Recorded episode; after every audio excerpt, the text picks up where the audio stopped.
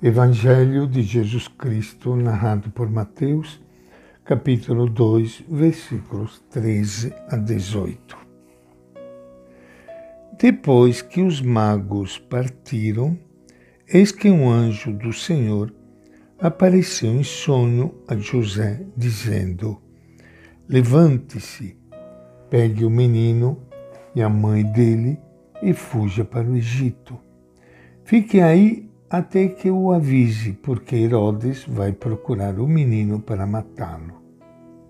Ele se levantou e de noite pegou o menino e a mãe dele e foi para o Egito. E aí ficou até a morte de Herodes, para se cumprir o que o Senhor tinha dito por meio do profeta: Do Egito chamei o meu filho. Vendo que fora enganado pelos magos, Herodes ficou furioso.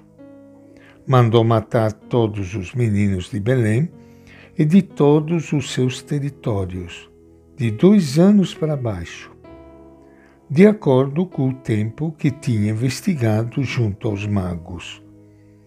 Então se cumpriu o que fora dito pelo profeta Jeremias. Em Ramã se ouviu uma voz, choro e grande lamentação. É Raquel que chora seus filhos. Ela não quer consolação, porque eles não existem mais. Esta é a palavra do Evangelho de Mateus. Minha saudação e meu abraço para todos vocês, irmãos e irmãs queridas amigos, amigas de todo o Brasil que estão nos acompanhando neste momento do encontro com o Evangelho de Jesus.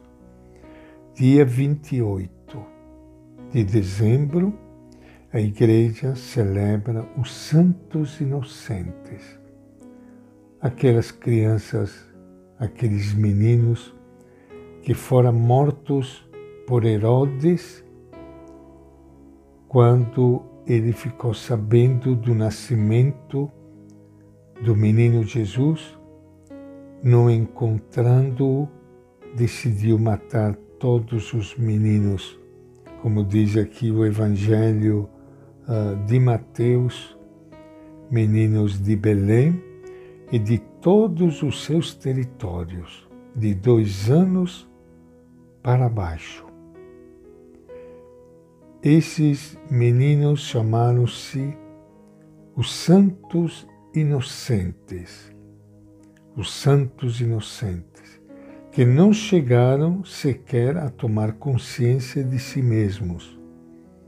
Suas vidas não puderam desabrochar, seus lábios foram impedidos de louvar a Deus, porém seu sangue inocente banhou a terra e ficou à espera de outro sangue inocente, o sangue de Jesus, derramado em resgate da humanidade pecadora.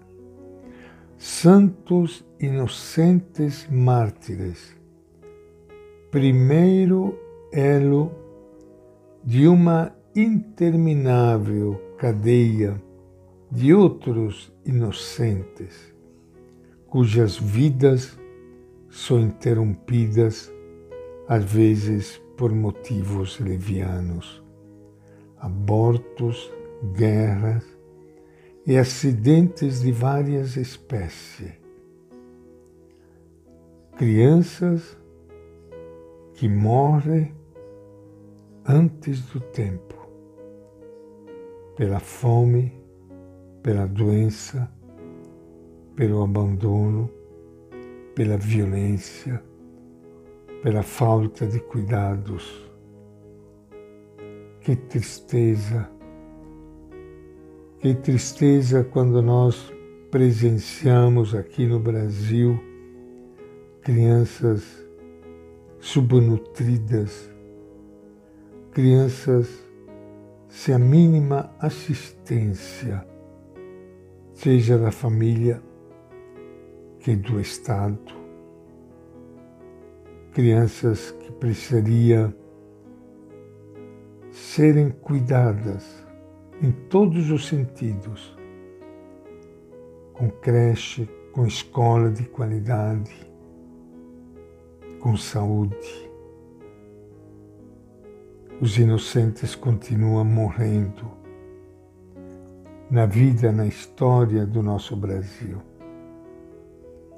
A matança dos inocentes deixa na história uma marca repugnante e nos faz repudiar com veemência a insana e cruel atitude de qualquer pessoa que se apodera da vida alheia ou própria para destruí-la. Senhor da vida é somente Deus. Queremos lembrar hoje, com esta data dos Santos Inocentes, queremos lembrar todas as crianças do mundo, todas as crianças do nosso Brasil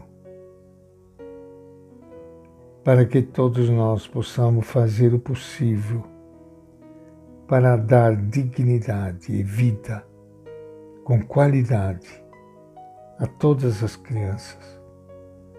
Nós todos somos responsáveis. Ninguém de nós pode dizer isso não tem nada a ver comigo.